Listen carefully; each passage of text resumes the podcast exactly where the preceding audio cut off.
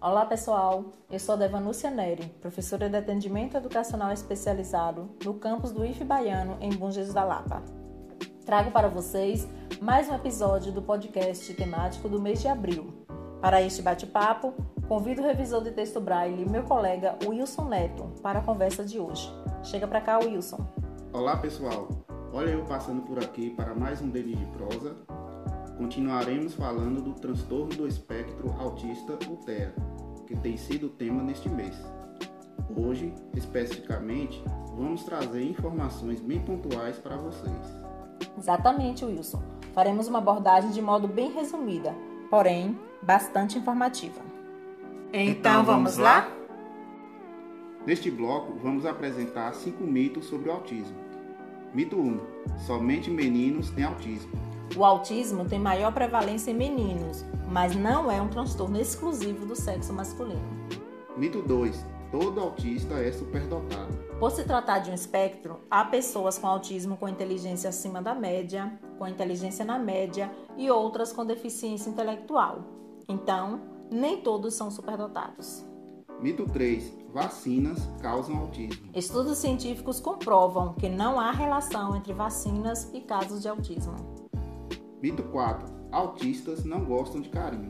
Alguns autistas têm dificuldade com a sensação tátil. Receber abraços pode ser desconfortável, mas há outras formas de se manifestar carinho que não pelo toque. Mito 5. Autistas gostam de ficar isolados. Na verdade, eles gostam de estar com outras pessoas, mesmo que não participem. Eles possuem dificuldades de comunicação e interação. Daí confundimos isso com preferências ao isolamento, o que não é verdade. Há muitos outros mitos acerca do TEA. A informação é a chave para que possamos desconstruir tais mitos. Quer uma boa dica?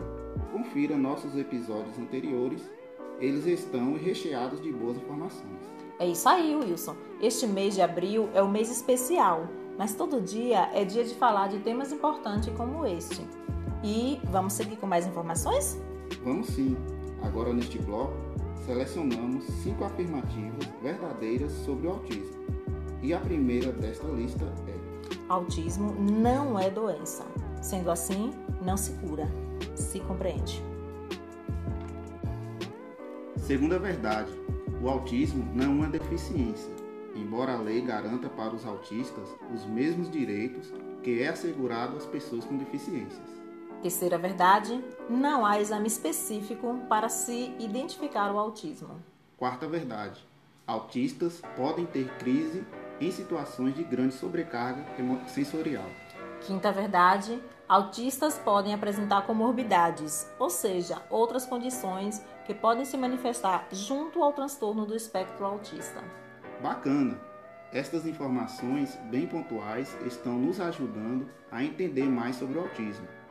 E então, Adevanúcia, seguindo esta ideia de destacar cinco pontos específicos de um determinado aspecto referente ao autismo, apresente cinco passos importantes para promover a autoestima das pessoas com autismo. Desafio lançado, desafio aceito. Para promover a autoestima das pessoas com autismo, indicamos: 1. Um, promover a autonomia. 2. Valorizar seu esforço.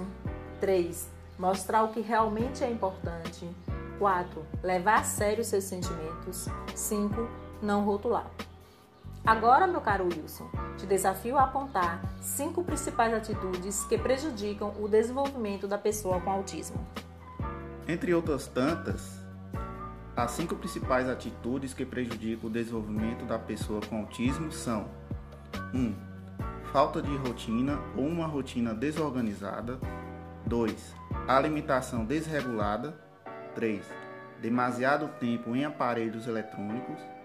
4. Falta de diálogo e demonstração de afeto.